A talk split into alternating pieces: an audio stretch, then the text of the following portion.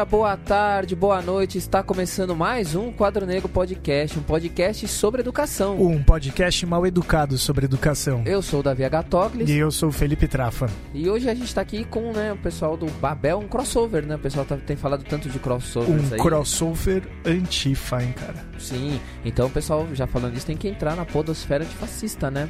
Arroba podosfera no Twitter. Você vai lá, você acha vários podcasts que têm essa proposta de ser antifascista. Tem uma página também. Na página você consegue encontrar tanto os tweets feitos por quem faz parte da podosfera antifascista, né? Ele vai estar tá linkado na lateral, como todos os programas que fazem parte da, podof da podosfera antifa. Tem muito podcast, muita gente legal também. E, e sobre você... vários temas, Sim. né, cara? Não é necessariamente sobre política. Tem, meu, programas sobre, é, enfim, música, maternidade, paternidade, é... sobre música, sobre cultura em geral. É muito da hora. Entra lá. E também você pode usar pela, pela hashtag, né? Pod, né? P-O-D Antifa. Também, se você digitar essa hashtag no Twitter, você acha vários tweets e vários podcasts que estão marcados aí. Beleza? E se você tiver alguma é, indicação, se você quiser inscrever o seu podcast, que também é antifascista, nessa plataforma, tem uma página para cadastro. Então faça isso, entre em contato com a gente. Bom, então é isso, né? A gente vai pro programa já? É, eu só queria mandar um beijinho antes, né? Sim. Pra Vivian Paixão do Língua Livre, porque como hoje a gente vai estar tá trabalhando com, com linguagem, eu queria só deixar essa recordação e, e é isso. E ouçam mim... também o Língua Livre, que é um podcast bem legal. E também entrem no site da Central 13 e ouçam os outros podcasts da casa que são sensacionais. Bora? Bora, fui! Salve, salve galera, tranquilidade?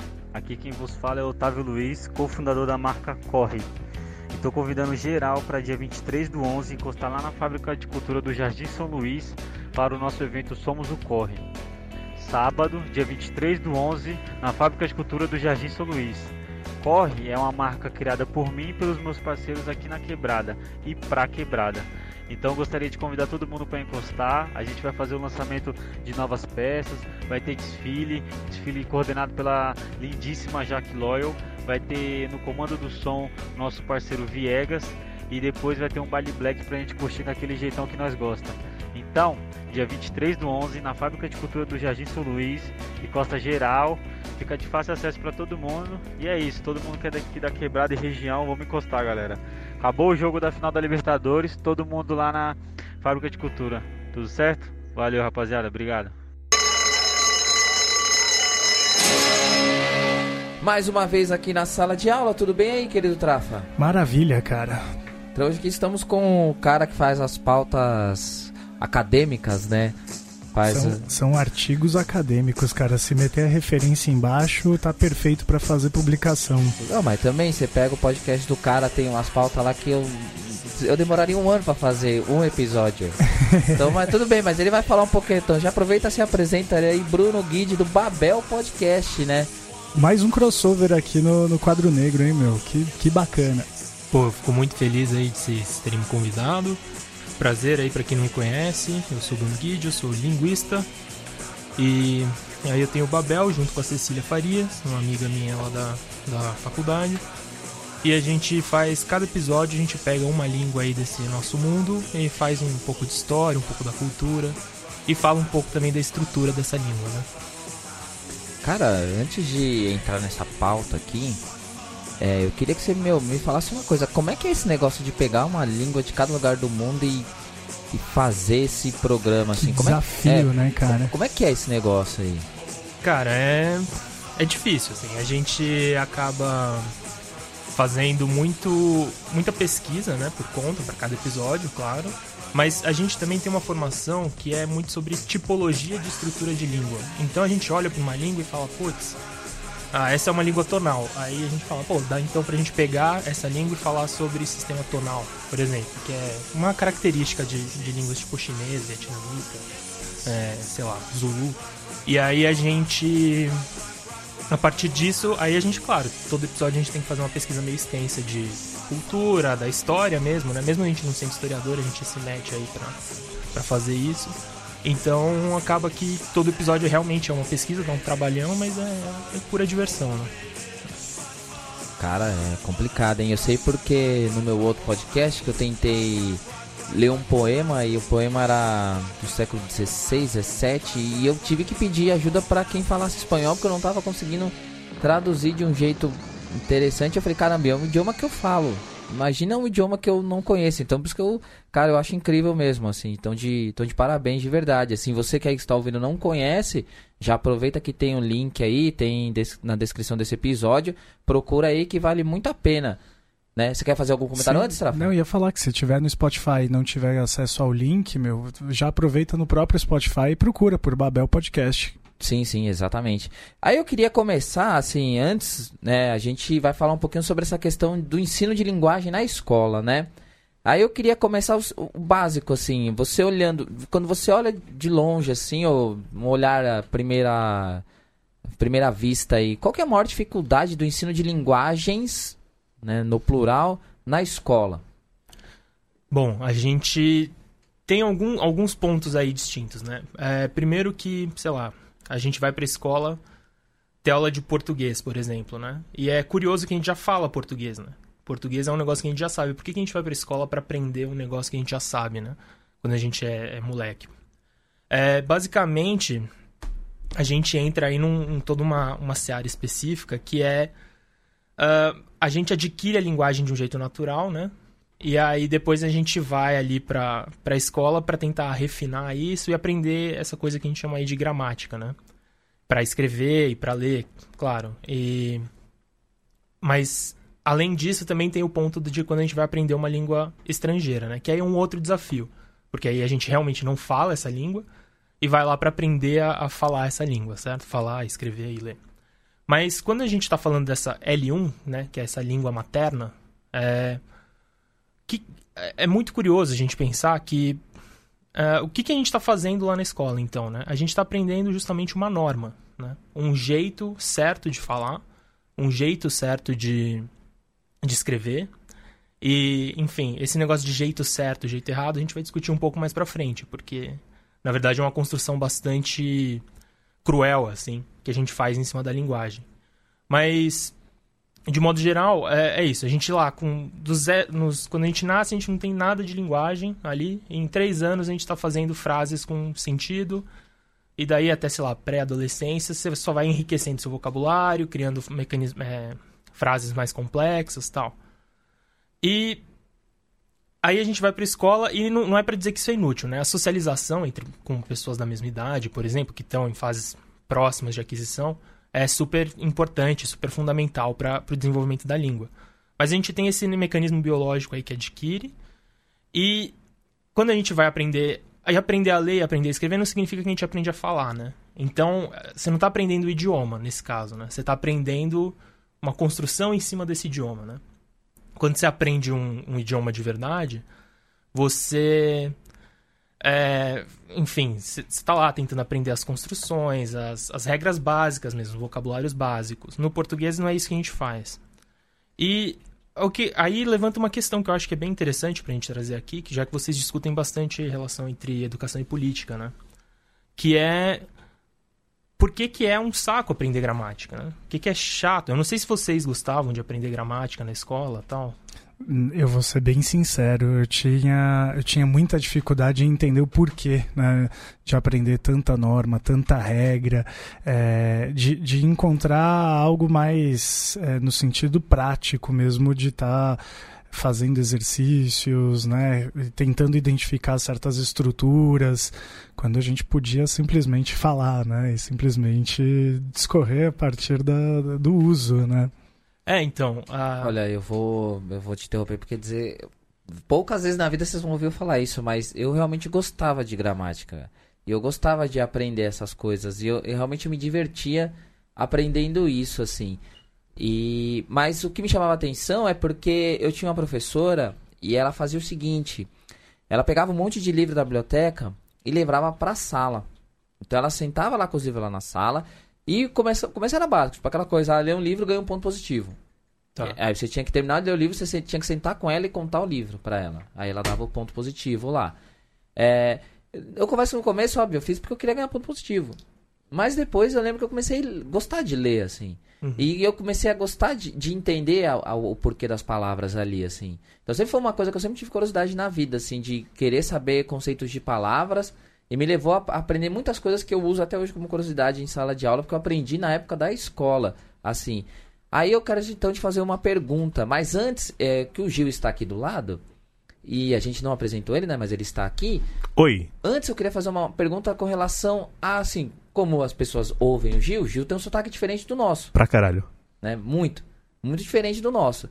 Antes de fazer isso, eu queria perguntar pro Gil. Ah. Gil, quando você veio para São Paulo, começou a ter contato com pessoas de São Paulo, você sentia que, mesmo estando com as, reunido com as pessoas, o sotaque às vezes te colocava no ponto de não entender algumas coisas diretamente?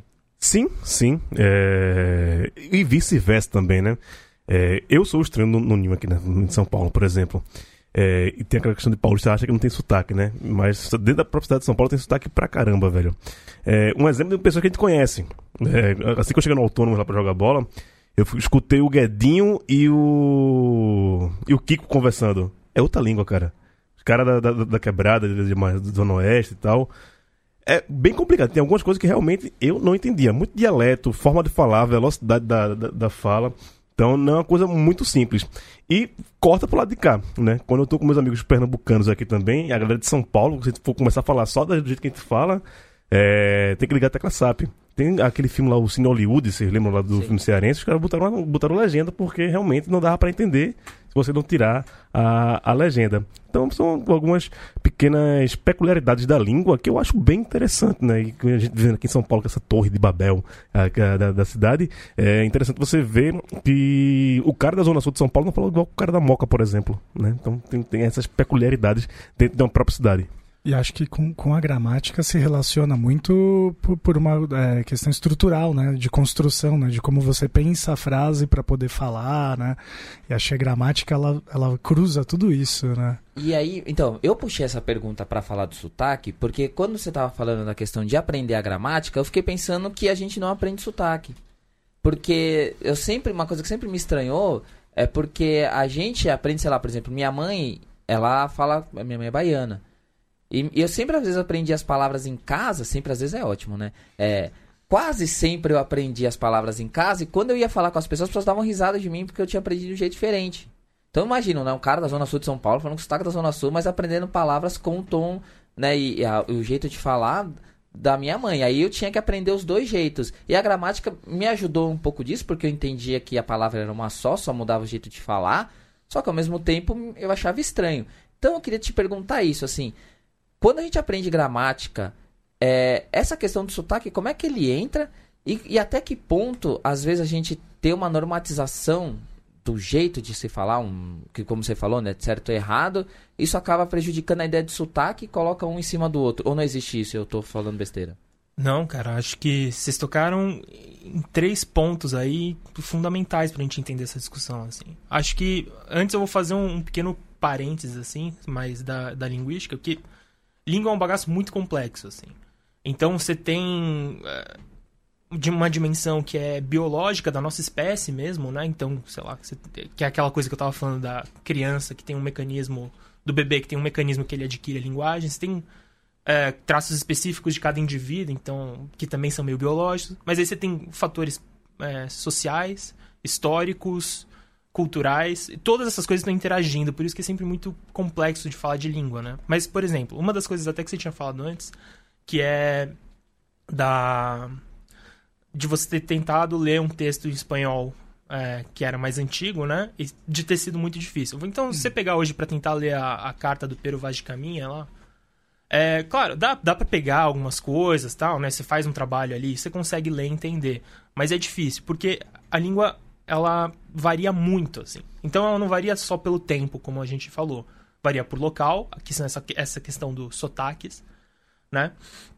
Varia e também varia pela dimensão social. A língua, na verdade, ela, como ela é colada na, na sociedade, colada no, no ser humano, ela vai sofrer meio que todas as, as forças externas que também agem sobre o ser humano. Então, Claro, tem variantes que são socialmente marcadas, né? Então, por exemplo, sotaque de Recife. O sotaque de Recife é, por exemplo, diferente do sotaque do interior do Pernambuco, certo? É, que é até uma coisa que muito sudestino fala, ah, eu adoro o sotaque do Nordeste. Porque não tem sotaque do Nordeste, né? Você tem sotaques es- muito específicos. Você tem sotaque do Pernambuco, você tem sotaque do Ceará, de re- regiões. Seria a Tem- mesma coisa que eles falam, ah, adoro o sotaque do Sudeste, né? É, Hum, Exato. Que bota o, o paulista da capital, o paulista da periferia da capital, o paulista do interior e o Nossa, Rio pra deixar, assim, o Evandro Mesquita não fala da mesma mesma forma que o João Gordo. Então, Exatamente, exatamente. E, então, é- é, essa coisa dos sotaques, né, é por- muito por causa do, de uma reflexão, de como reflete o nosso tecido social. Nosso tecido social é muito complexo e muito estratificado. Aí entra a curiosidade da coisa também, que é existem variantes com prestígio e variantes desprestigiadas na nossa sociedade. E quem decide o que é prestígio e o que não é prestígio é normalmente quem tem dinheiro, né? Ou quem tem poder, né? algum tipo de elite, né? Elite intelectual ou com dinheiro. Então, quando você pega... Por que que as novelas da Globo têm um sotaque... Ou a Globo como um todo... A Globo tem um sotaque, né? E esse sotaque, ele é específico, assim. Ele é um, um tipo de carioca neutro, assim, sei lá. Ele não é, não é o carioca mais puxado da periferia, mas é um pouco neutro, mais até parecido com o de São Paulo, de certo, certo ponto. Enfim, Parece que é uma equalização entre o sotaque paulistano e o sotaque carioca, né? É, então, e é, e é bem isso. Por, por que, que a gente tem essas coisas, né? A gente. A, a- esse- o que se escolhe é a língua, ela reflete a estrutura de poder. Então, quem, quem pode, quem manda, quem, a elite que cria essa gramática vai definir o que, que é certo. E quando você criou essa gramática, é, o que, que se estabeleceu? Pô, sei lá, o português é o, o que tem o Machado de Assis ali e o que o pessoal ali no entorno da elite falava, né? ainda assim, ainda que o Machado, mesmo sendo parte dessa elite, era uma figura extraordinária, tal. Mas é é isso. Então você tem uma elite que impõe essa norma para o resto da sociedade. E aí a gente começa a entrar na, na, na coisa mais, mais bizarra do negócio todo, que é falar que quem não fala de acordo com essa norma da elite fala errado, não sabe falar. Então você usa para desqualificar uma pessoa, você fala, pô, o cara não sabe nem falar direito. Ou, enfim, e na verdade é só uma variante diferente da nossa língua. Porque a língua é complexa, ela varia, e, e é isso, assim. Então você pega, tem, estu, o, tem a área da linguística que estuda isso, principalmente que é a variância, a variedade da língua, é a sociolinguística. Eles justamente vão fazer a justaposição da, de estudos sociológicos com a variedade da língua. Então, pô, é, tem um jeito em São Paulo que é falar, sei lá, circulou um meme há um pouco tempo que era São Paulo tem três sotaques, eu não sei se vocês viram, que era o Bolsa, do Hermes Renato, o Mano Brown e o Chico Bento. Então, que era assim, ó, São Paulo tem três sotaques. Então, você associa três estereótipos, né? E, e aí você vê co- como é, é muito profunda essa ligação entre o social e a, a varia- varia- variante linguística, né? É, enfim, e aí, indo pro último ponto lá, que era o da, do ensino da gramática, a gramática que a gente aprende é uma, né? E a gente aprende a valorizar ela e desvalorizar todas as outras. Então, e o que é pior, ela é uma ferramenta de poder, a gramática que a gente aprende na escola. Porque através dela você consegue entrar numa faculdade, através dela você consegue entrar num concurso. Então ela acaba sendo também um- uma ferramenta de, sei lá, de gerar mais desigualdade até, né? Ou seja, a gramática tem um, tem um sotaque também. Pô, pô se tem. É. Com certeza. E aí, da questão da- do, do poder e da língua, né? Fiquei pensando nessa coisa do que falaram certo e falar errado, e que às vezes há o privilégio também de falar errado. Porque você pega, vamos duas figuras, vai, sem juízo de valor, mentira, né? O Bolsonaro e o Lula. É, o- o- se o Bolsonaro fala uma palavra errada, não tem reverberação do jeito que o Lula falava, assim. Eu não tô nem falando de pessoas que não são poderosas, eu tô falando do- de um privilégio que alguém detém ali, porque, sei lá, mete uma carteirada da escola militar, assim. É, então, e é isso, às vezes parece que, assim, quando você não tem, sei lá, é, cobra-se muitas pessoas da periferia, de São Paulo, por exemplo, de falar certo. E só que você vai várias vezes em lugares onde só tem gente que não é da periferia que fala errado pra caralho. Ah, sim, com certeza. É, Só que é o errado que eu falo assim, né? Dentro da norma que eles querem. sim. Só que aí classifica, assim, se vê um moleque falando daquilo, ele fala, pô, os caras falando errado, assim. Então, assim, até o privilégio de errar, ele, ele ali, na linguagem, ele passa por isso, assim. E, e aí me leva uma outra questão, assim, que eu até tava pensando aqui. É, quando se ensina isso, por que, que professores de português, por exemplo, não são professores que. Você falou da sociolinguística, né? Por que professores de português, geralmente, aí eu tô fazendo uma generalização aí, desculpa, é, não traz essas reflexões sociais? Eu vejo, eu vejo isso dificilmente, assim. Não, você tem, acho que toda a razão, cara. É. Putz, eu acho que aí vai uma, uma, um racha que existe aí na, na história da academia saindo da academia, né? É isso, dentro da, lá da faculdade de linguística, lá, do departamento de linguística dentro da faculdade de letras, você tem um monte de gente discutindo sociolinguística, falando, pô, identificando as comunidades dentro de São Paulo. Tem uma, uma uma tese de doutorado lá do departamento, super interessante sobre como o R em final de sílaba, que é o porta ou porta, como isso é um marcador de classe ou de per, é, periferia e centro no São Paulo. E a pessoa fez um puta estudo, assim. É, enfim, isso está rolando lá dentro e não sai, né? E não sai. E eu acho que esse é um problema, assim, muitas áreas têm esse problema de não sair da academia para chegar no divulgação científica é. mesmo, né? Mas a linguística, em especial, puta que pariu, assim, é uma área que não não sai da torre mesmo. Assim. Vou, vou querer só abrir um parênteses nisso que você acabou de falar, porque é o estalo, né, que a gente é, diante desse momento histórico que a gente está passando, né, que se fala muito sobre a universidade no sentido depreciativo, né? principalmente em estruturas de poder e oriundos de quem deveria defender essas estruturas, que é quem está no governo. Né? Mas se fala muito né, de, de que as produções né, que existem dentro das universidades são simplesmente politizadas, ou são dogmáticas, ou são endereçadas para algum viés ideológico político partidário, enfim.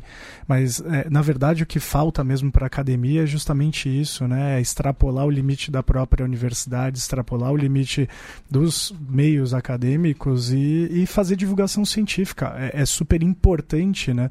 Você deu um exemplo de uma tese de doutorado que, que faria uma diferença significativa na maneira como professores trabalhariam, educariam, né? E, e ampliariam perspectiva é, social dentro do trabalho deles em linguística, né? É, imagina se a gente conseguisse difundir mesmo o que é feito dentro do espaço acadêmico, né? Extrapolar isso. Agora, é, voltando, né, também na, na, na questão do Davi, né? É, não acredito que sejam só é, os professores em determinadas áreas, né? A gente tem isso difundido ainda via essa ausência, né, de, de se trazer essas questões e essa reflexão socioeconômica e política para as várias áreas, né? A gente conversou na, no, num episódio, alguns episódios atrás, com a Marjorie falando que normalmente sobra apenas para o professor de história falar sobre a questão da, da lei sobre cultura africana, né? É, por que se limita apenas a, a, ao professor de, de humanidades, vamos colocar assim, né? esse tipo de trabalho, quando a gente podia extrapolar para todas as áreas do conhecimento, né? Bom, fecho esse parênteses. Eu posso, eu só vou aproveitar que é, claro, a gente está falando de um, de um cenário grave lá dentro da faculdade, mas eu queria trazer uma iniciativa muito legal que colegas lá do departamento tiveram, que foi de organizar um curso de extensão para professores da rede pública. E que aí eles botavam linguistas falando das suas pesquisas para professores da rede pública em, em nas diversas áreas né, em que eles atuam. É, é isso, mas é, é isso. Foram uma iniciativa dos alunos que rolou, tá rolando ainda, rola acho que todo semestre. Eu vou até passar o link para vocês, para vocês ajudarem a divulgar aí. Porque, enfim, é uma coisa muito bacana, mas. Não mas só é vou divulgar, pouco. mas vou querer também falar, pô. É muito legal.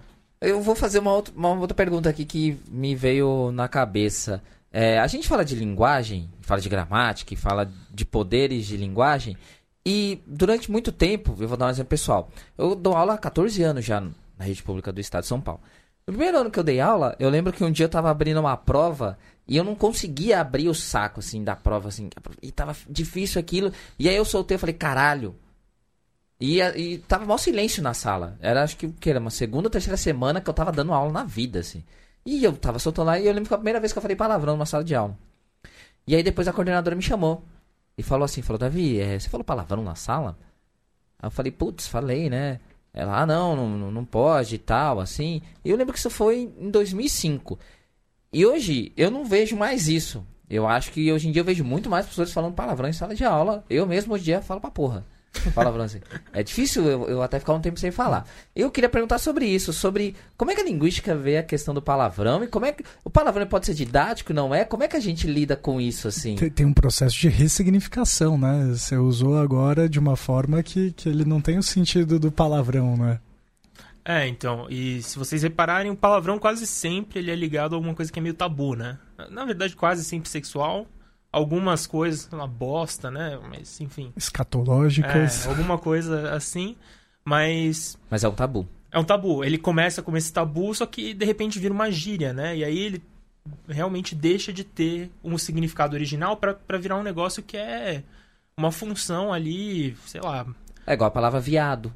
Que é. hoje em dia, né, vira chamar outra pessoa, o viado. Então, é, ah, sim, sim, é, tem essa ressignificação, né? Sim. É que aí depende muito da comunidade de fala. Como não é da minha, eu fiquei até um pouco chocado. mas, mas eu sei o que você é, tá falando, claro. Se não, mas é, porque é. existe o viado da, da, que é o, a ofensa, mas você vê hoje em dia molecada, até as meninas, né, chamam umas às outras viado, viado. Sim, sim, você tem toda a razão. É. E é uma. Mas é isso, é uma coisa geracional quase, né? É, eu imagino que seja isso você veja mais um adolescente, pós-adolescente, assim, jovens, né? Sim. Porque, enfim, é, é toda uma, uma, dinâmica da língua mesmo que é de criar, pegar esses termos e, e, tira o significado dele e vira um significado que é praticamente, sei lá, um, um teste de, de canal, assim, pra ver se a pessoa tá te ouvindo mesmo, ou para intensificar alguma coisa. Então você fala pra porra, mas não tá, você não tá querendo dizer, se referir aí a sêmen, né? Ou, ou enfim. É, então, acho que tem todo esse processo. O palavrão ele surge sempre como esse tabu, mas aí ele acaba se tornando uma coisa sei lá, funcional mesmo, assim. Quase não tem significado mesmo, né? Se, se, a gente pensar nesse exemplo que vocês acabaram de, de, de citar também, né? É, faz parte de um processo de identificação também do grupo, né? Muitas vezes, né? Quando um chama o outro de uma determinada forma, né? E que para quem é do grupo, para quem é do grupo é algo natural, é algo que está completamente aceito e para quem está de fora causa um choque, um estranhamento, né? E eu acho que isso também é parte de uma lógica, né? Do, do, dos usos que a gente faz da, da, da linguagem para aproximar ou para afastar, né? 100%. E, e é isso, a gente... A gíria, ela é um exemplo muito, muito bom, porque, por exemplo, sei lá... Uh, os, os meninos que gostam de funk começam a usar algum tipo de gíria entre eles, tal, que aparece nas músicas. Depois, os meninos que gostam de rap começam a usar... Forma grupo, né? É, isso cria essa unidade. E, mas o que é curioso é que, se você parar para pensar, pô, acadêmicos de uma determinada área também estão formando suas próprias. É que aí não são gírias, né? Por causa de toda uma questão social. Assim. Mas aí você tem um linguajar rebuscado que afasta da mesma forma, né? Exato. Então você cria essa unidade porque são as pessoas que dominam, sei lá, aquela metalinguagem sobre o objeto de estudo, né? Então.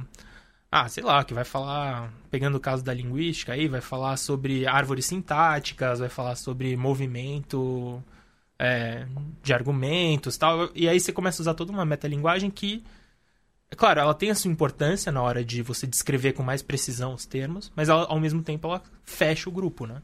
Para de ficar. O grande exemplo disso, talvez, seja o direito, né?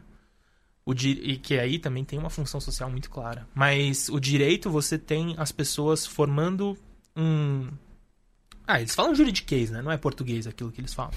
É, é uma língua específica. Uma língua né? própria. É. Que tem. Claro que tem coisas da, da linguagem ali que são para tipo, pô, tem que ser preciso. Você tem que diferenciar quando é um tipo de acontecimento de quando é outro tipo de acontecimento. Enfim, tudo bem. Outro sim. É, mas aí você entra num negócio, numa espiral maluca que é pra, pra justamente para você falar, ó, para você entender juridiquês, você tem que fazer faculdade de direito. Se você não fizer, você é um paciente da lei só, né? Você nunca vai poder interpretar a lei, você nunca vai poder fazer nada com a lei, você só vai sofrer com a lei, né? É, tem, tem uma coisa bem, bem interessante que me surgiu enquanto, enquanto a gente estava aqui nessa conversa, que é, e, e, principalmente sobre esse ponto, né, do afastamento que a linguagem acaba também trazendo, né, no sentido, até mesmo quando você pensa uh, o seu trabalho dentro da sala de aula, você é professor, está construindo uma reflexão com seus alunos E, e eu muitas vezes eu, eu, eu sou pego de surpresa né, por, por alguns estudantes que me perguntam, mas professor, o que, que significa isso? E aí me vem uma palavra, algo que muitas vezes está dentro do nosso cotidiano trabalhando filosofia, sociologia, até mesmo história, mas é, de você ser pego muitas vezes por, por termos que, que deveriam ser cotidianos ou que te parecem cotidianos, mas na verdade para os estudantes é uma novidade, né? E, e como a gente pode lidar com isso, né? E, e muitas vezes é, eu, eu acredito que esse problema de comunicação que existe dentro da sala de aula é um dos maiores entraves para que exista um processo educacional mais favorável, né? Essa semana foi a palavra dissonância. Eu tava falando ela umas 4, 5 vezes e aí alguém me perguntou e para explicar isso, né? Putz. É um negócio tão básico, mas assim, para mim. E aí eu tive que pegar um violão e fazer duas notas diferentes lá. Expliquei que era dissonância ali, assim, para poder falar por que, que eu tava falando essa palavra ali com eles. Vocabulário em dia de prova é um grande desafio, cara. É. Alunos, né, estudantes de, de 15, 16 anos é, perguntando vocabulário de, de testes né, que a gente coloca em, em, em prova, como palavras como apogeu, foi o que me surpreendeu na semana passada. Então, é, são, são esses desafios né, que a gente tem que lidar também, né, em como, como produzir algo que seja comum para todos, né? Sim, é muito complicado. A... Enfim, tem. O Brasil é um país muito desigual, né? Muito desigual, assim. Então você... isso acaba gerando também um, um vale imenso aí entre o que é uma linguagem considerada padrão para um, um Enem da vida e o que é a linguagem que está sendo falada na, na, nas periferias ou na. Ah, enfim, na rua qualquer mesmo, lugar. Né? Na rua, na rua, ponto. É. Então, isso é é um puta desafio mesmo. E, e o negócio é qual que é o mecanismo que a gente que, que tem se usado, né? que a sociedade tem usado para tentar é, superar esse esse vale aí. Não, não é um mecanismo de, sei lá, inclusão, de respeito. É muitas vezes um mecanismo de falar, porra, como que você não sabe o que é apogeu? Você é burro. É sempre jogando na questão cognitiva, assim, tipo, putz, eu não sei o que Você vai pegar um livro difícil para ler, o aluno que entra na faculdade, no tá lá no primeiro semestre, assim, ele vai pegar um livro difícil para ler e vai ficar, porra, eu sou idiota, eu não, não conheço nenhuma dessas palavras. E isso não é, assim, é realidade material linguística que, tá, que acontece ali.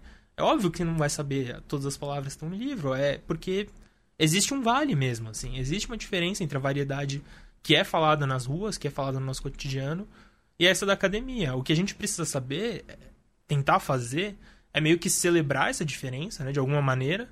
Então, pô, você tem que entender que são vários registros diferentes. Que são é, e a gente tem que parar de falar de certo e errado e começar a falar de adequado, talvez, para uma determinada situação. Então, é, enfim. Eu acho, eu gosto de falar, é, desculpa interromper, momentos diferentes. Exato. Porque eu sempre falo para eles assim, é, eu gosto muito de ler coisas com eles na sala, né? E aí eu sempre brinco, né? É o momento que o professor vira piadista, que é quando eu pego dois autores e fico fazendo as conversas, como é que eles conversaram. Tá. E aí eu fico fazendo a minha conversa, do jeito que eu entendo a conversa deles. Aí eu falo, oh, não, e ele falou, não sei o que, não sei o que lá. Então eu falo, sou cachorro, ó, vem aqui, vou te explicar. Esse eu tava fazendo um Horkheimer conversando com o Adorno. e aí eu tava lendo, enquanto isso eu tava lendo, né, Dialética do Esclarecimento. Tá. E aí eu falei, gente, são momentos, assim, é, é tentar mediar esses momentos. Eu tento do meu jeito mostrar para eles que aquilo que está sendo falado faz sentido. Claro. Só que, claro, assim, não é, não é fácil, não é simples. Eu não vou dizer que eu consiga fazer isso, porque envolve várias coisas. E é, inclusive, uma coisa que eu queria te perguntar. É, eu, escutando um, um podcast muito bom, chama Naru Rodô, é, eu aprendi em um de, desses episódios que a gente tem uma questão motora com relação a aprender a escrever. O episódio era sobre letra tá. feia. Se letra, seria pessoa com letra bonita era mais inteligente. Era essa a pergunta do, do episódio. E aí eu aprendi, né, que tem a questão de você, na infância, você desenvolve o, o, a habilidade de fazer círculos para um lado e para o outro, isso melhora a sua capacidade de escrever. E aí, pô, o episódio é muito bom, assim, eu recomendo vocês que ouçam esse podcast, que é muito bom. E aí, é, eu, fiquei, eu fiquei pensando na escola. Na escola, por exemplo, quando a gente não tem aula de educação física, quando tem é só a bola ali.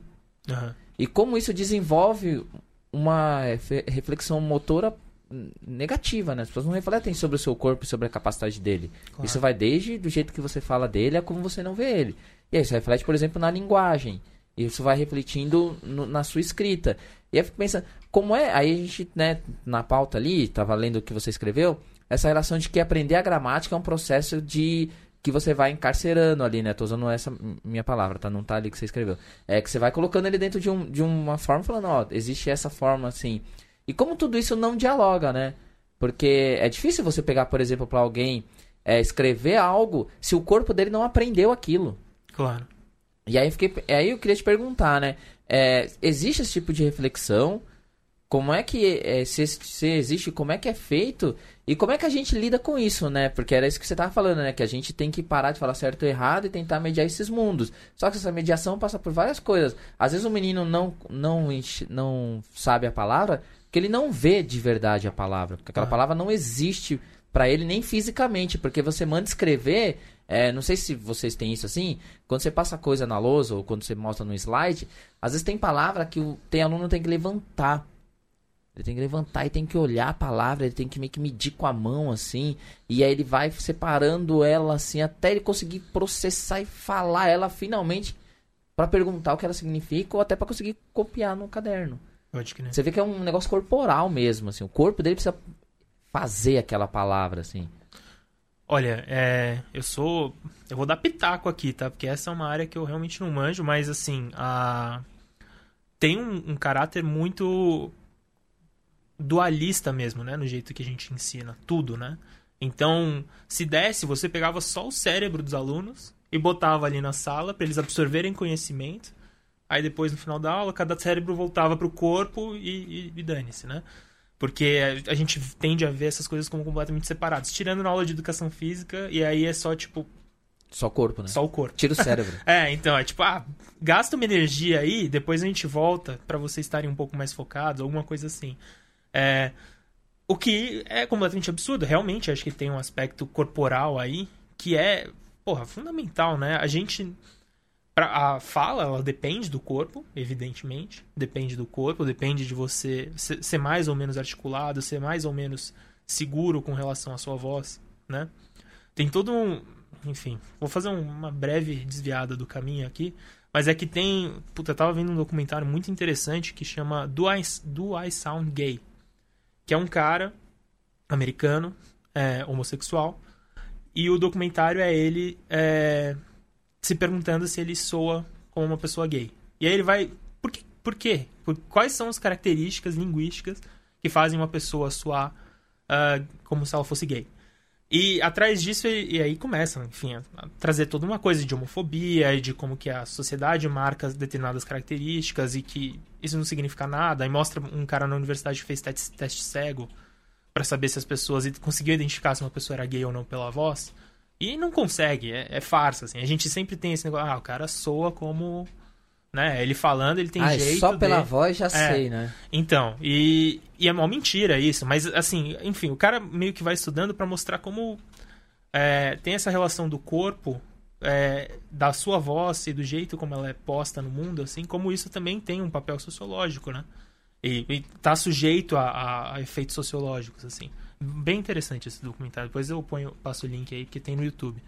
É, mas enfim, voltando aí pra questão do, do ensino eu, eu realmente acho que tem uma, uma dissociação do, do corpo e, e, e do corpo e de tudo, né? Você também acha que, sei lá, se pudesse, todos os alunos seriam só o cérebro ali, isso seria inde- independente de onde ele tá. Então você não leva em conta o ambiente que o aluno tá, né? Assim, eu não tô falando que os, os professores eles realmente tem professores que vão levar tudo isso em conta, que querem fazer coisas boas. Enfim, a gente tá no Brasil, que é o país do Paulo Freire, né? Que era um cara que tentava pensar em todas essas coisas. Mas a, a estrutura da escola, a priori, assim, me parece ser uma coisa que é muito. Assim, dane-se. Dane-se de onde você tá, você vai conseguir aprender a gramática, independente dessa gramática não ser a sua língua. Ser uma língua completamente alienígena. Então vai lá ensinar a gramática pra escola indígena, por exemplo né, a gramática do português. E não, não sem considerar, sem ter um programa específico em alguns lugares, considerando que aquela nem é a primeira língua da pessoa. Ou que vai dar aqui no, no Bom Retiro para filhos de imigrantes bolivianos que falam espanhol em casa. Eles vão entrar na mesma escola da rede municipal, estadual, que pessoas que, que falam português. E como que, sabe, a gente é muito dissociado do corpo, do local, é, enfim. E dentro da escola, o, o corpo é tão encarcerado quanto a linguagem, né? Sim, sim. 100%. Não, e tem aquela coisa também. é, eu tenho uma, tenho um aluno. é, e ele, cara, ele escreve uma palavra e ele levanta. Ele escreve outra palavra e ele levanta. Ele não consegue ficar parado assim, sério. E é muito engraçado, assim, porque eu me divirto com ele, porque ele, meu, tá até não consigo falar dele sem rir, porque ele é muito engraçado, assim. E ele é assim, ele é um cara que, meu, ele, às vezes ele vê o caderno andando, assim. Tá. E é muito doido, porque eu vejo direto o pessoal reclamando disso, assim. E eu acho engraçado, porque eu me divirto com ele. Às vezes eu fico, eu fico andando atrás dele e ele vai lá fazendo e eu vou atrás dele. Falando, ó, tá faltando isso aqui. Aí eu vou andando, eu fico guiando ele, fico brincando com ele lá, vou fazendo isso. E é, e é engraçado porque é passar a ideia de não ter controle na sala, né? Porque às vezes tem 4, 5 pessoas em pé, alguém fala, não, tá louco, senta todo mundo. Sabe? E, e, e a- talvez a gente nunca pare para pensar, e aí eu tô pensando isso agora, né? Como isso reflete no jeito que a gente aprende a linguagem. Uhum. Porque a aula de português, ou, ou matemática, que é uma linguagem também, né? É, que são as aulas que você passa mais tempo com o mesmo professor. Então, provavelmente é o cara que mais você vai ter contato. Só que é a maior parte do tempo você tá ali. E se a gente pegar na nossa rede, por exemplo, que coloca o professor de português e matemática para dar prova quase sempre. O professor que vai ter que fazer um monte de atividade, porque são essas duas matérias mais cobradas ali. Não cobradas porque tem que ser cobrado, mas porque a gente já sabe que o nosso sistema que a gente já discutiu ele leva esse índice do aprendizagem em português e matemática nessas avaliações ridículas aí como um padrão. Então, assim, então o professor de português e matemática fica nessa pressão. E aí coloca, então, então, assim, é uma domesticação do corpo mesmo, né? E aí tem outras, outras coisas também, né? Que levar em outras línguas, né? Como é que outras línguas, elas não são vistas? né? Nunca, Sim. nunca vi ninguém perguntar assim, ah, qual língua você fala primeiramente? Não Sim. existe isso. Existe isso aqui é a nossa escola, esse é o nosso idioma, essa é a nossa linguagem. Aí eu queria também fazer uma outra pergunta em cima disso. Primeiro é, já que a gente está falando de linguagens e outras línguas, queria falar sobre o ensino de inglês. Tá. É, por que, que a gente tem essa dificuldade do aprendizado de ensino de inglês? Eu, eu, obviamente sei algumas respostas, mas eu queria ouvir de alguém que está nessa área, porque eu tenho uma dúvida que é o seguinte. é, eu, eu sei da, da, da língua de da língua portuguesa, porque eu sei que muitas vezes a gente tem que ler coisas e o um menino, por exemplo, terceiro do ensino médio não tem um entendimento daquela leitura. Não é o certo ou errado, é o entendimento daquela leitura, que é uma leitura que ele precisa, por exemplo, para fazer um vestibular. Uhum. E ele não consegue. Mas o inglês me surpreende, porque você pega escola que tem professor, que eu já acompanhei escola quase décadas de aluno, ter professor da quinta ao terceiro ano do ensino médio, e não é professor ruim. É. Não é professor que eu via que fala, não, não, não, cara, realmente o cara é preocupado e fala, não, poxa, caramba, eu tô fazendo essa atividade, eu tô preparando isso, eu tô fazendo essas coisas. E ele chega lá no terceiro ano, sei lá, não sabe o verbo to be Sim. sabe? É, e qual que é a dificuldade, então, do ensino de língua estrangeira, já que você conhece todo, um monte de outras línguas aí, tem, né, papo sobre isso. E o que que é, você acha, assim, eu, eu, particularmente, não sei se eu acho positivo ter o ensino desses idiomas, ainda mais do jeito que ele é, mas talvez eu esteja enganado. É, você sabe mais ou menos quantas aulas por semana são? Não? Duas aulas. Duas aulas por semana? Isso desde a quinta série até, né, Tá. sexto ano até o terceiro ano do ensino médio. Tá. Então, eu acho que aí entra uma série de fatores, né?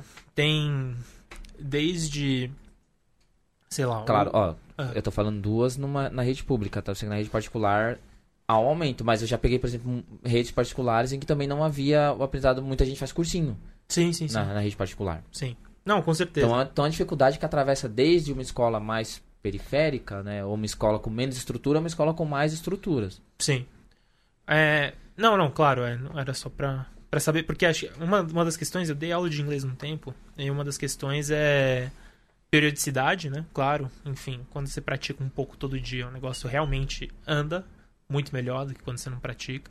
Mas acho que tem uma questão fundamental que é o aluno, ele tem não tem uma relação muito transparente nem com o letramento dele na, no português ou tem dificuldade de interpretação de texto, porque, enfim, uma série de, de motivos que podem ser sociais, mas podem ser também educacionais, né? No, no, no Isso- andamento ali da. Isso é a relação mais transparente. Ele entendeu por que, que ele aprende, como ele aprende. Não, e, e conseguir, assim, por exemplo, ter, ter fluência mesmo na hora de escrever, fluência na hora de ler, ler tranquilamente um, um texto.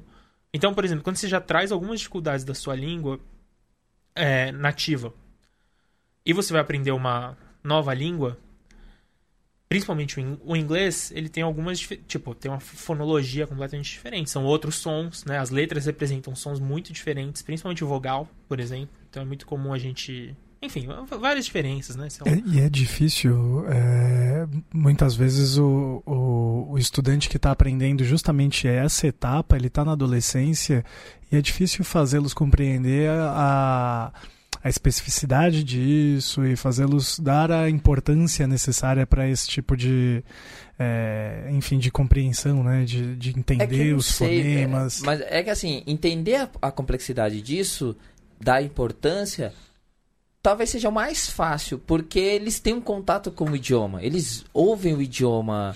Assim, sei lá, você pega música, 99% num dos caras. Os caras vai pro... Música talvez nem tanto. Acho que a música ainda é uma... consegue ser uma coisa de você ouvir música em português. Mas provavelmente, tipo, filmes e séries, por causa da nossa indústria cultural, eles têm um contato com outro idioma em algum momento. Ainda mais hoje em dia que tem, né, de poder acessar pelo celular, então você não vai estar dublado ali no, na TV. Eles estão, em algum momento, alguém coloca a opção legendado ali. Porque tem coisas que não tá tão fácil de ver dublado.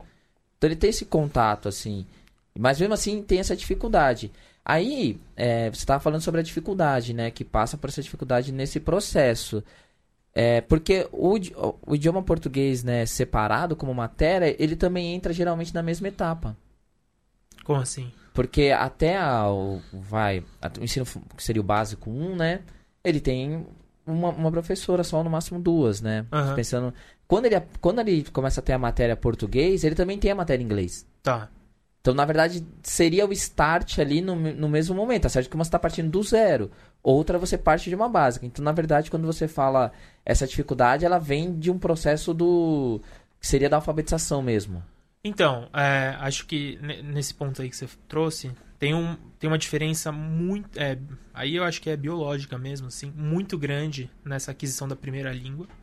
Então, nesses primeiros anos, sei lá, nos 6, 7, 8 primeiros anos, essa, a- esse período é chamado até de período crítico de aquisição de linguagem, que é um período que a criança adquire a linguagem materna dela. É processo de socialização né, e, e É. construção de linguagem, comunicação. E que a criança aprende coisas que ela não sabe explicar, certo? Então, por exemplo, é, é isso, todo mundo fala. Você pode não saber escrever, você fala.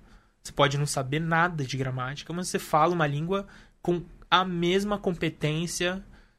Assim, se você tirar o, o fator social, né, do, do julgamento de que aquilo não é prestigiado e tal, mas a pessoa tem a mesma capacidade expressiva que uma pessoa que estudou e tal, e, e é alfabetizada. Esse, depois desse período crítico, qualquer. ah, e uma vez adquirida essa primeira língua. Claro que existem lugares que são, por exemplo, bilíngues e a criança é bilíngue desde, desde essa época. Aí ela realmente adquire as duas línguas como se fossem materna. Mas isso é uma coisa regional, assim. Muito mais do que entrar numa escola bilíngue, é você viver num país bilíngue, por exemplo. Então, a região do Canadá que fala inglês e francês, você tem pessoas que são bilíngues desde criança, assim. Ou o sul do Brasil, né? Que tem o espanhol e o português. E tem até um idioma que Exato. está sendo reconhecido, né? Que seria o portunhol. É, então, é, exato. E, e nessas, é, ou sei lá, em qualquer, em qualquer canto da África que você tem, assim, do, da África subsaariana principalmente, que você tem realidades com quatro, cinco línguas diferentes, muito intensa. Você tem pessoas que falam quatro, cinco línguas desde pequenas, e elas são, assim, super é, poliglotas de de um jeito natural. Mas uma vez você passa desse período crítico de aquisição de linguagem, aí que você vai fazer essa aquisição é, de uma língua, de uma segunda língua, chamado assim, é, esse processo. Essa aquisição já é bem diferente. Ela, e ela exige um pouco mais de... o- são outros processos cognitivos, que você vai fazer muita comparação com a sua língua 1, por exemplo. E ela demora mais, muito mais. Então, é um negócio que, sei lá, você pode estudar 10... Você não demorou 10 anos para aprender a falar português. Mas você vai demorar 10 anos para aprender a falar inglês ou russo. Se você começar hoje, estudar árabe, sei lá, estudar disciplinadamente, em 10 anos você vai estar falando bem. Mas, mas é isso, sabe? É, demora muito, tem uma diferença cognitiva nessa aquisição mesmo. É, Então, eu acho que isso toca num, num ponto que é o ensino da língua na escola, ele, ele é uma, uma tentativa, assim, mas é isso, são poucas aulas. O processo de aquisição da segunda, é, da segunda língua é mais complexo. E, ao mesmo tempo, eu acho que o aluno às vezes traz dificuldades vindas da aquisição da primeira língua ou do próprio processo de letramento dele. E, enfim, e, a, e não é imersivo. A gente não está imerso né, no inglês. Por mais que a gente tenha acesso a filmes muito tranquilamente ou a séries, é, a gente não está imerso no universo do inglês. Você não precisa falar inglês para se virar, né? Que acho que é um ponto importante na aquisição de outra língua também. A imersão funciona muito bem. É, então, acho que se você tira essas coisas, o, o ensino da língua durante os, sei lá, quantos anos escolares são? Desde a quinta série? São 11. 11? Da quinta série até o terceiro, da 11? Sim. Ah, tá. Não, da, da quinta não, Davi. Da quinta dá oito. Eu sou de humanas. eu nem me arrisquei a fazer essa conta, eu usei o, o nome antigo, né? Agora é sexto ano, na É, verdade. mas então enfim. do sexto ano são sete. Então. São sete? São sete. É, enfim, são sete ah, anos. porque com o ano é pra aulas. baixo, né? É. Sim, sim. Tá. É que eu gosto do Romário, gente. Mas aí então é um período que não é talvez longo o suficiente com paradas aí no meio de férias ou de, enfim, qualquer tipo de questão que possa acontecer. É, realmente não é uma aquisição um plano de assim, você vai sair falando muito bem inglês. É, é difícil, é difícil, é realmente difícil aprender uma segunda língua. assim. É que é muito louco, né? Porque é, além disso, eu fico pensando no tempo que tem ali também. Porque existe um professor assim é, que tá querendo ensinar. Claro. E Ele, ele passa um instrumental, né, cara? É, é, é- é isso que dá tempo, né, de fazer. É, então, e, e, assim, não vou. Poxa, eu, eu, por sorte, assim, trabalhei muito em escola e a maioria das escolas que eu trabalhei, eu vi professores de inglês, por exemplo, preocupados. Claro. Em que tava fazendo, cara, mo- movendo mundos e fundos ali, assim, tipo, com música, e com material, e com vendo série, e conversa, e tenta fazer atividade. É, inclusive, na minha escola lá, a gente tá com um projeto, eu e a professora de inglês, a gente lê uns textos de outras matérias em inglês com eles e conversar. Então, assim, são pessoas que estão preocupadas em, em Claro. ensinar isso, assim. Então, e essas dificuldades, elas são muito, muito loucas, assim, porque aí volta pro português, né? Que é o idioma que na teoria todo mundo sabe falar bem, assim.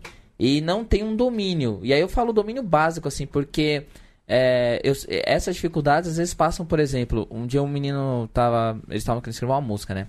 Eles estavam lá, pô, eu quero fazer uma música e tal. E eles tavam- tinham me pedido pra, me- pra eu ajudar eles, que a música falava sobre é, intolerância. Tá. Eu falei, não, professor, já que tem na sua matéria, né, você me ajuda. E eles não estavam conseguindo encontrar a palavra para escrever umas coisas simples. Então você vê que ali é uma dificuldade de um domínio básico, assim. É, e aí eu fiquei, não, pô, gente, pode ser as palavras aqui, não foi nada rebuscado, até porque era uma, uma música. Era uma música comum, assim. É, então você vê, às vezes, uma falta de um, de, um, de um domínio e que não é culpa deles. Claro, claro. Não tá, não tá neles ali, tá exatamente em como tudo isso foi passado, em como tudo isso esteve, esteve trabalhando junto ali, assim. É, e aí essas dificuldades é o que eu queria, né, que você até faz uma pergunta ali, assim, eu não sei se a gente já se passou tudo antes, tem coisas ainda que você queira falar, mas aí você faz uma pergunta assim, né, é, o que podemos fazer para melhorar?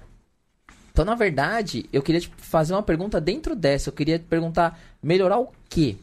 Em Claro. que pontos você acha que a gente tem que melhorar? E aí você pode ir, ir linkando coisas que você acha que a gente possa Tá. melhorar ali dentro disso. Eu acho. ah, se eu fosse levantar hoje uma bandeira para assim, o que, que daria pra gente melhorar antes de qualidade de ensino ou de algum teste padronizado, alguma, alguma dessas coisas, eu acho que o que a gente tem que melhorar no ensino do português é é não destruir a autoestima dos alunos, né? Não, é- não fazer eles acharem que eles são idiotas porque eles não conseguem ler um texto que está escrito numa língua que é parecida com a deles, mas não é a Eu deles. diria, eu diria que qualquer matéria tem que partir da É, é. de não destruição da autoestima. Exato, Que exato. acontece muito, né? Não, total. É, eu falo justamente do português porque é a que eu, eu tenho mais, mais algum convívio aí e porque eu vejo as, eu vejo pessoas esclarecidas, mais velhas, repetindo um padrão de preconceito linguístico que é muito nocivo. e que vai desqualificar. Assim, sim, você desqualifica um filho da puta, que nem eu. Pode falar palavrão? Por favor. Mais do que bem-vindo. Tá. Não, mas se desqualifica um, anti, um desgraçado, que nem o antiministro da educação, o Weintraub lá. Ele é um desgraçado, mas você vai desqualificar ele porque ele escreveu. Paralisação. Paralisação com. z- Sei lá, com Ele a escreveu letra com Z, errada. ele É. escreveu Eu, com Z. eu vou, eu vou fazer a meia-culpa. A postagem no, no quadro negro foi eu que fiz. Ah, mas tem, vocês Justa- fizeram eu isso? fiz Eu fiz uma postagem é, com paralisação com Z, chamando atenção. Porque o cara é um ministro, né, cara? Ou um anti-ministro, né? É que na verdade, acho que aí a crítica, não tenho, não sou seu advogado Não é pra a te língua, defender. não é a língua. Na verdade, a crítica é porque esses caras, eles se englobam de uma capa de que Com certeza. eles são intelectuais. Então, quando ele- eles erram, é, pra, é exatamente por causa disso, assim. Ele também mentiu no Lattes, né? É, então. Mentiu no É, Lattes. aí, aí vale, aí vale, porque assim, não é, é diferente, sei lá, eu nu- nu- nunca vi você e nunca vi pessoas que eu conheço, assim, meu círculo, ainda bem, tirar, por exemplo, se um moleque escrever paralisação com Z. Claro. É, seria totalmente diferente. Agora, o Weintraub escrever paralisação com Z, ele é um imbecil. Ele, é, É. ele eu posso falar, é um imbecil. Vamos dar o nome Não. certo, né? O vai em corte, né? É porque é um idiota, é um otário. Eu odeio esse cara. Eu também odeio esse cara. Bateu, eu bateu um ele- momento pistolando aqui, hein? Uma homenagem, Letícia É. Dacker, um beijo. Eu. Não, eu com certeza eu tô de acordo aí com todas as críticas desse cara. É, Mas o, o ponto é. A... O, na verdade, esses erros de ortografia, eles dizem muito mais sobre como a, a escrita tá distante da língua que a gente fala, né? Porque trocar um S por um Z faz sentido, né? Assim, se você pensar, pô, Olha só pra você ver. Eu lembro sempre de um professor de português que eu tinha. E ele sempre falava assim. E aí virava até piada na escola, né? Que ele sempre falava que a gente tinha que aprender a, a pensar escrevendo. Ele Tá. sempre falava isso. Ele usava isso pra, porque ele falava assim: que a gente pensava e a gente escrevia como duas coisas completamente diferentes. Ele falava: não, tem que ser uma coisa só, tem que fluir. Aí ele falava: você pega, por exemplo, você não vai escrever é, menino os, mas você vai escrever os menino. aham, Ou seja, você sabe escrever. Ele falava isso. Você só não sabe passar. Esse S ele ficou porque em algum momento da passagem do- de você pensar para escrever não foi. Então ele fala, você sabe escrever. Você só não consegue pensar as duas coisas ao mesmo tempo. E ele, e ele fala assim, então vamos, vamos tentar fazer, organizar isso. E aí ele dava assim, aí ficava sempre essa piada, porque sempre ia- ele sempre é nesse exemplo do menino os, né? Falava, não existe menino os, né? Existe os menino. Ou você pode errar coisas como isso que você falou, né? Que é algo que tá ali. É... Mas você não vai ver esse erro, ou seja, o cara não sabe, ele sabe falar. sim. E ele entende Exato. a língua. Então quando você fala, cara, sabe, você, você é burro, cara? Você tá escrevendo os menino? Sim. Você não sabe português, porra? O cara fala assim, eu sei, velho. Senão eu escreveria menino os. É, exato, exato. Nossa, brilhante esse exemplo, porque a sintaxe, né, a gente, que é a ordem das palavras, ela, ela tá aí, é um negócio que muda mais devagar tal. Mas esse negócio da gente derrubar o, o plural da segunda palavra, né, do, depois do artigo, a gente só mantém do artigo, né? Então a gente fala os meninos, livro, né? Cara, isso daí é, é o português que a gente fala, né? É, é esquisito uma pessoa que marca Esse- muito bem todos os Esse é o português sentido, né? É, então. A gente sente esse idioma. né? É, esse é o, brasi- o brasileiro até, né? É. Que eu acho que Portugal nem faz isso. Mas enfim. É, qual- a gente tava falando antes da. Você tava falando da autoestima, né? Isso, Que isso. é a primeira coisa que você pontuou. É, que, enfim, a- o que tem que rolar tem que rolar um, um combate muito forte ao preconceito linguístico mesmo, assim. A gente tem que valorizar variedades e registros diferentes. Então acho que a gente tem que começar a trabalhar muito com essa coisa do. do são registros diferentes. Enfim, enquanto a gente não implode o vestibular, enquanto. Apontar para diversidade, né? Trazer É. textos com, com usos diferentes, né? Exato. Então, enquanto a gente não implode o o vestibular e os concursos, a, a gente sabe que gramática é uma ferramenta de poder. Então, quando você vai ensinar para o seu aluno, ele tem que aprender alguma coisa de gramática normativa se, se isso está no, no- nas coisas que ele quer fazer, certo? Então, a gente tem que entender que isso é uma coisa. Mas, assim, ele tem que também saber que quando ele fala com sotaque, quando ele fala, sei lá, pega, tem, por exemplo, em São Paulo a gente não tem mais a segunda pessoa, né? A gente não fala tu. Mas se o aluno traz o, o tu na fala dele, se ele quer traz a escrita, Eu, eu diria pra você que tá voltando. é? É, a molecada tem falado, tem usado muito tu. Tá, tá falando também Conju conjugando em terceira pessoa, mas usando Sim, tu. eu, eu, eu acho que algum. Aí eu, aí eu perdi isso aí, essa referência em algum momento na internet surgiu, Tá. mas que o tu tem voltado, assim. Eu comecei a reparar isso de uns 3, 4 anos pra cá. Ah, que interessante. Então agora você vê muita gente, por exemplo, manda mensagem. Tem uma desconfiança. Tem uma desconfiança de, de o funk se disseminou e não está só restrito a uma região apenas do país que produz, né? E dessa forma, tanto a produção quanto a distribuição né, alcança. E, e é mimética, cara. É, a, moleca, a molecada tá falando como tá ouvindo, né? Pode crer, então pega aquele. O tudo rio, assim, né? É. Ah, pode crer. Faz sentido. Faz sentido. Mas é, é enfim. É, E aí, só, só um parênteses aqui. Ah. Da questão da gramática normativa. Então, ela tem que ser aprendida, óbvio. aham. Infelizmente ou felizmente, não sei. É... E, se, e se eu quiser, sei lá, vai, você dá uma dica básica aí, você que trabalha com tantas áreas e tem um repertório grande disso assim, que possa ser usado, que você não vê tanto usado na escola, por exemplo, que você viu pouco e gosta- gostaria de falar, assim, de exemplos de como ensinar a gramática normativa, assim, de exemplos, de coisas, porque é difícil também, né? Também tem muitos Nossa. assuntos assim, né? Sim, sim. É, então, eu acho. Puta, é um campo minado aí, mas, mas você mesmo, eu acho que você trouxe um exemplo que eu achei muito legal, que é da- através da leitura, né? Então, quando você aumenta a. insiste na leitura, a gramática vira um pouco menos esse bicho de sete cabeças, né? Porque você entra em contato com língua que tá já formatada de acordo com a gramática, você vê as normas ortográficas, por exemplo. Né? Porque norma ortográfica a gente, assim, a gente não usa vírgula enquanto a gente tá falando, né? É, a gente não. Então, pô, é, é claro que o, quando o aluno escreve, a oralidade da escrita, por exemplo, é um problema muito frequente pra, com, com alunos, né? Porque justamente, sei lá, talvez o aluno não esteja tão acostumado a ler coisas na, no formato da gramática tradicional tal. Então, eu acho que um dos caminhos é, é estimular a leitura mesmo, mas é aí realmente eu acho que foge um pouco da minha alçada. Eu tô dando. Esse é um pitaco, mas esse é um pitaco que eu já vi gente boa defendendo. Mais do que isso, eu não consigo ir muito além, não. Mas é isso. Eu acho que se você faz o foco na leitura e o foco em desconstruir o preconceito linguístico e a diminuição das pessoas que falam diferente, você está trabalhando em duas áreas muito fundamentais assim para começar a, a lidar com um ensino de gramática que seja menos escroto, assim, que seja menos é, difícil para as pessoas, que não destrua a autoestima do aluno, que realmente possa construir alguma coisa, porque é isso. Enquanto as coisas não mudam radicalmente, a gramática não deixou de ser um instrumento de poder.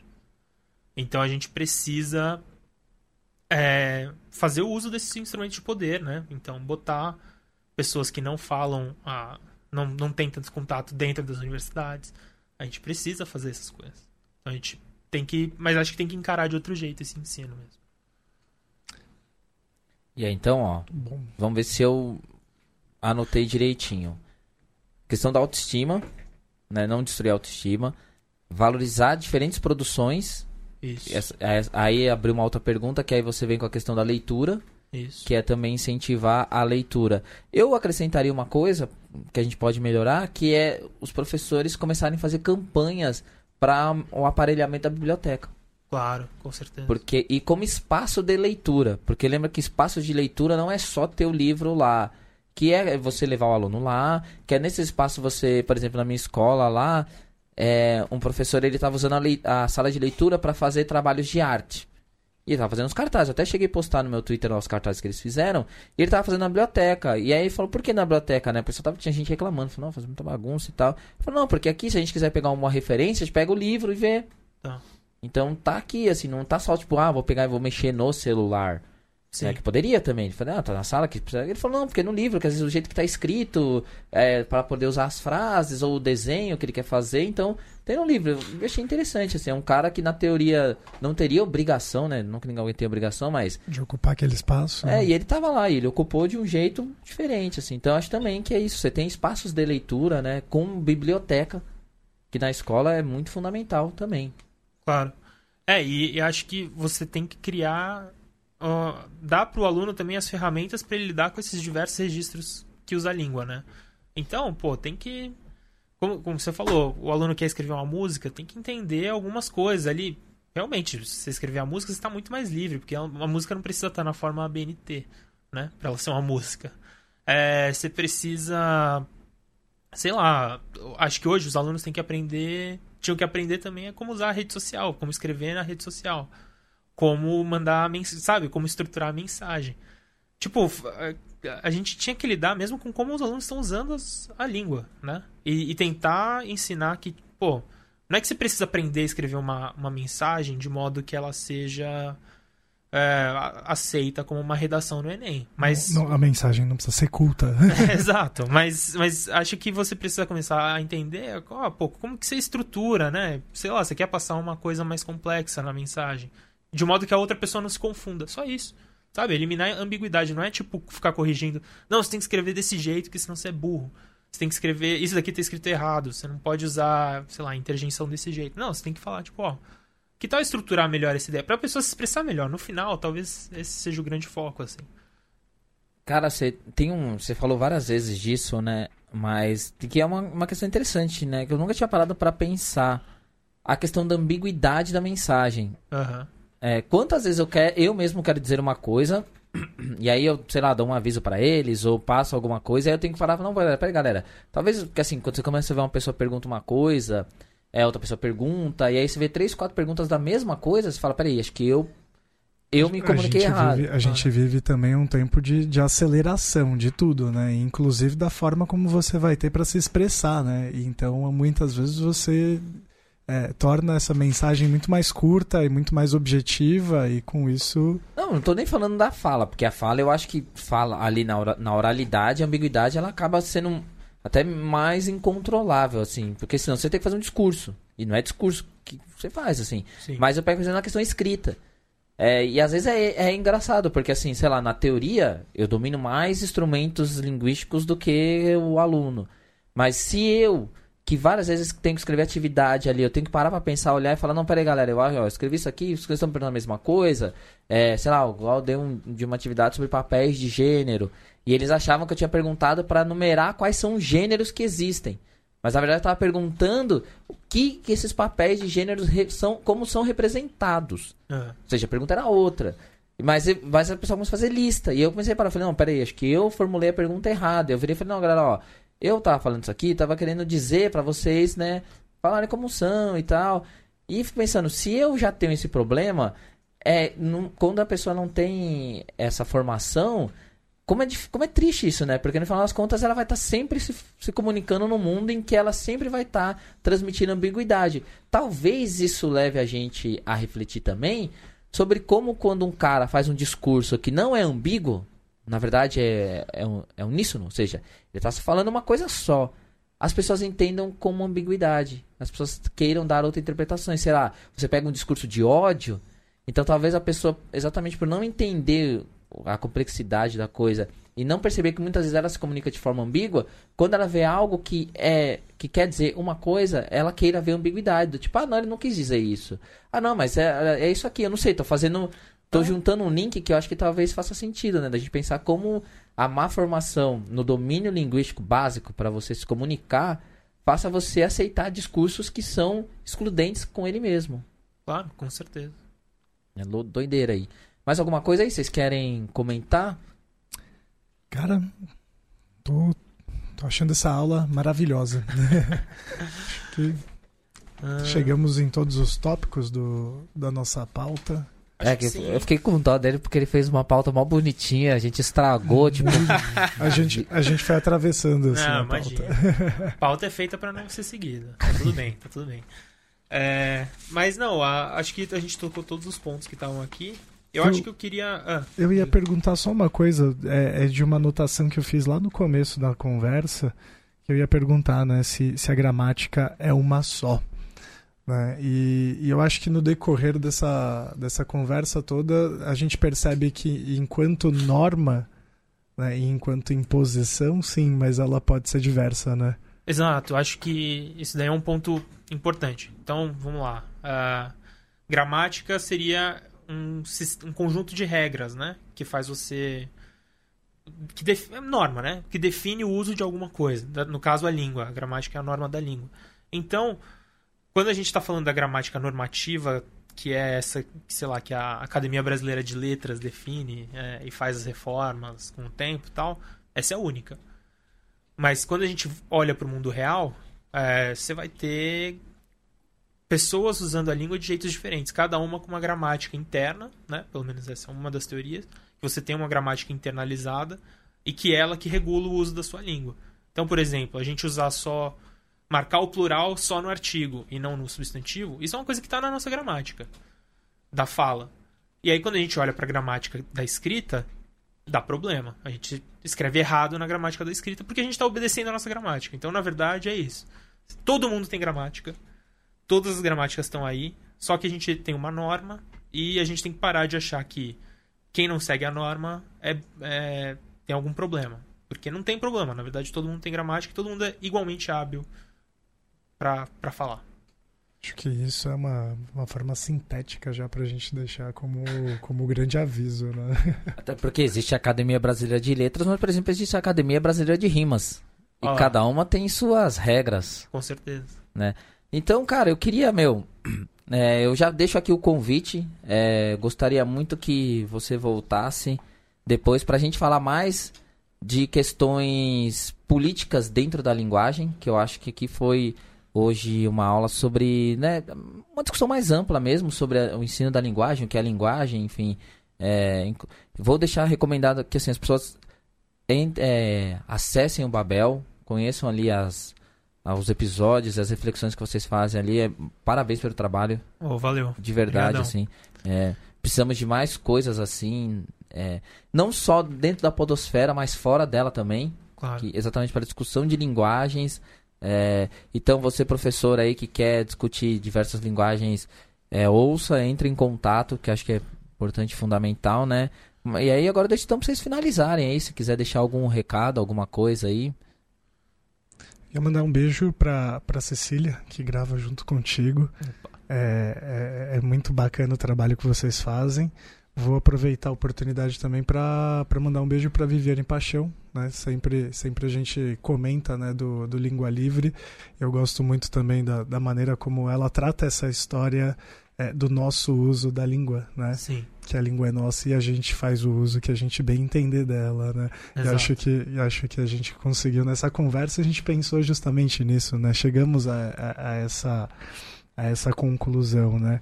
Bruno, obrigado pela presença. É, foi, foi muito bacana ter essa conversa com vocês e o convite está aberto para que a gente continue nessas discussões. Oh, valeu, muito obrigado pelo convite. E eu já até já vou deixar aqui pra gente discutir no futuro, sei lá, como que o Brasil virou um país monolíngue e qual que é o papel da educação nisso, hein? Eu acho que já é um ponto bem interessante. É, porque o papel é, infelizmente, triste aí. É. Gil Luiz Mendes, algum recado final aí? Você que participou com seu sotaque maravilhoso, sempre. Vocês são muito lindos. então é isso. Então, lindo quem também ouve a gente. Então, um abraço para todos e até a próxima. Tchau, Fui. tchau.